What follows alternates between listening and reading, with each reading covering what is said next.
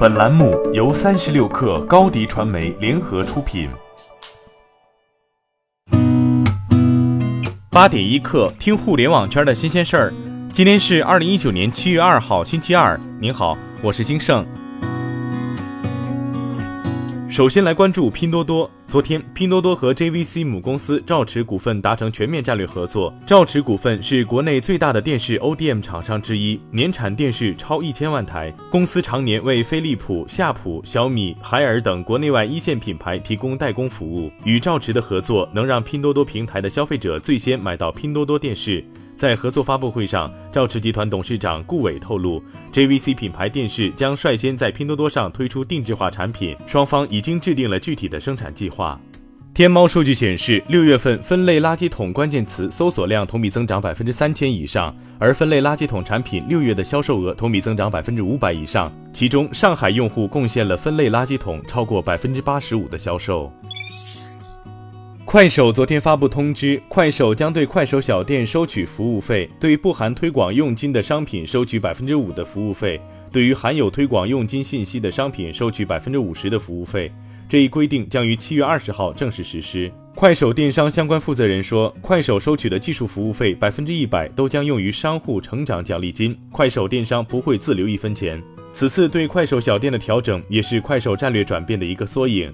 去年十月，快手创始人宿华曾公开对外表示，快手要提速商业化，而向小店收取服务费，再拿这些佣金去鼓励用户，快手不用出一分钱，便能激励用户去自发的完善商业生态。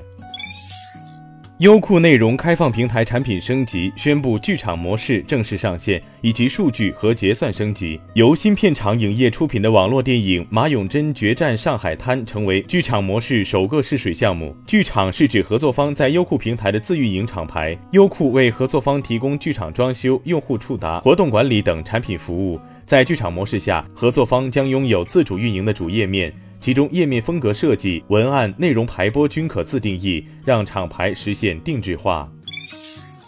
三十六氪获悉，昨天起，支付宝联合银行开通 ETC 免费申领，并提供设备包邮服务。目前，中国邮政储蓄银行已率先联合支付宝推出此服务。支付宝方面表示，未来将进一步拓宽合作银行渠道，用户上支付宝搜 ETC 服务，进入相关小程序即可全程在线办理。设备激活后，一百三十元押金将原路退回用户的支付宝账户。人工智能微软小冰微信公众号主页显示，因违反互联网用户公众账号信息服务管理规定，已被屏蔽所有内容，账号已被停用。目前，微软小冰具体违反了哪些规定，暂时未知，官方也并未作出回应。微软小冰是微软亚洲互联网工程院基于二零一四年提出建立的情感计算框架，通过算法、云计算和大数据的综合运用，采用代际升级的方式，逐步形成向 EQ 方向发展的完整人工智能体系。特斯拉昨天在 Twitter 上发布一则消息，公告新的 Sketchpad 功能触屏绘画即将上线。特斯拉 CEO 马斯克转发了这一推文，并表示音乐功能的升级也提上了日程，车载卡拉 OK 或将成为现实。所以，如果你是特斯拉车主，那在不远的将来，你的朋友聚会可能可以多出一项选择，在车里对着那块大屏幕唱卡拉 OK。八点一刻，今日言论：威马汽车创始人沈辉在二零一九年夏季达沃斯论坛上表示。短期内，氢燃料电池车不会实现大范围发展，电动车还是主流。沈辉还指出，在电能如此普及的情况下，电动车充电还存在一些困难。相较之下，氢燃料电池在安全和成本方面挑战都很大。最大的制约因素是加氢站的布局在当下还极为有限。中国建设银行副行长黄毅说：“互联网改变了金融的生态，后来的区块链、云计算、大数据形成了一个更大的挑战。”对于 Facebook 新近发布的数字货币 Libra，黄毅表示，如果 Libra 一旦成功，对金融行业就不是挑战了，而是颠覆。好，今天咱们就先聊到这儿。编辑崔彦东，我是金盛，八点一刻，咱们明天见。